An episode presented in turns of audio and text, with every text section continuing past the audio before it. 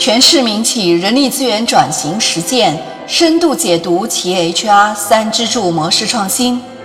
嗨，你好，我是 Maggie，这里是每天五分钟深度解读 HR 三支柱。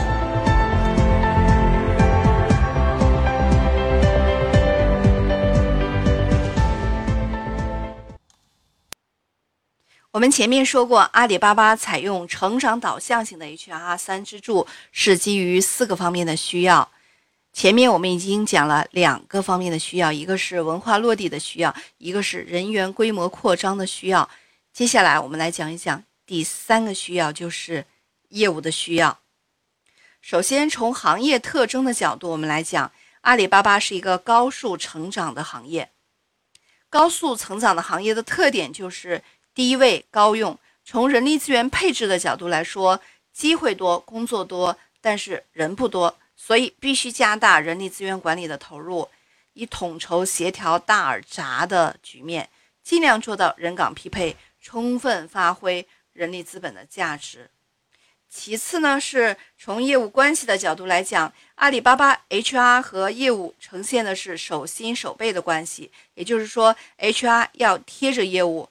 业务和 HR 要融合在一起，形成一个太极图。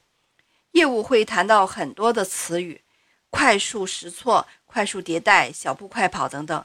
这对政委的要求就很高。政委不仅要闻到味道、感知温度，经常与员工交流，还要查看整个团队的员工是否士气高昂，是否存在心态上的不足。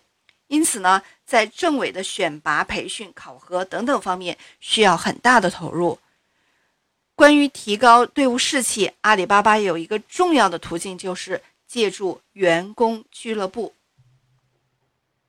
您可能听说过阿里巴巴的阿里实派，而阿里巴巴著名的阿里实派就有来自员工关系部门的政委参与，员工的自主经营。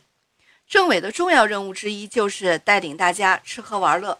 这么大的投入呢，宗旨就在于提升阿里团队的温度。我们再从业务特点的角度来讲，电子商务灵活多变，因此一方面需要组织灵活，另一方面又需要员工能够创新。想让组织灵活，就需要配套的人力资源体系去支撑人才的运动，这样才能做到。招之即来，来之能战，战之能胜。而想要让员工创新，就要鼓励员工勇于试错，就需要有配套的激励机制。互联网和电子商务的发展都是摸着石头过河的，所以阿里巴巴总的方向就是在试错中前进。阿里巴巴希望让听得见炮火的人来决策，期待各级领导敢于让员工犯错。让他们在错误中创新和成长，这些都是需要组织资金的支持的。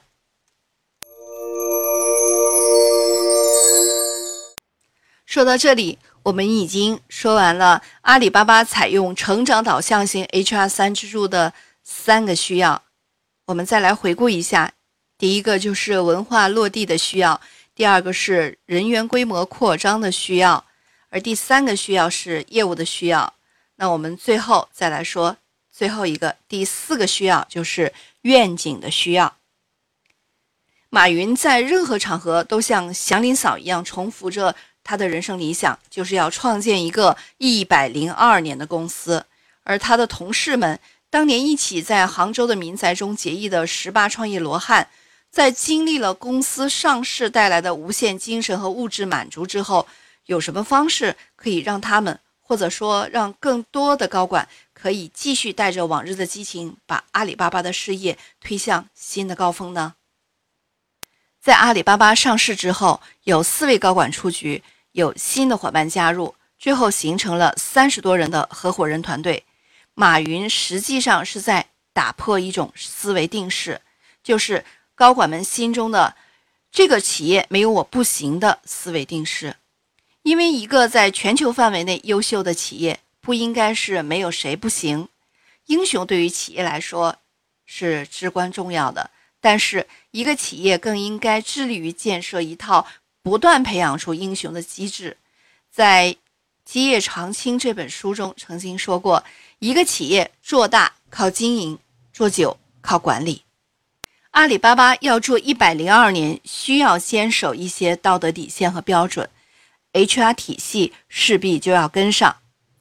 做互联网电子商务，由于新的文明是开放透明的，因此机制就一定要跟上。管理背后的制度建设、继任者计划等等，都需要加大投入，需要在资金、组织上提供保障，这样才能真正实现百年老店的终极目标。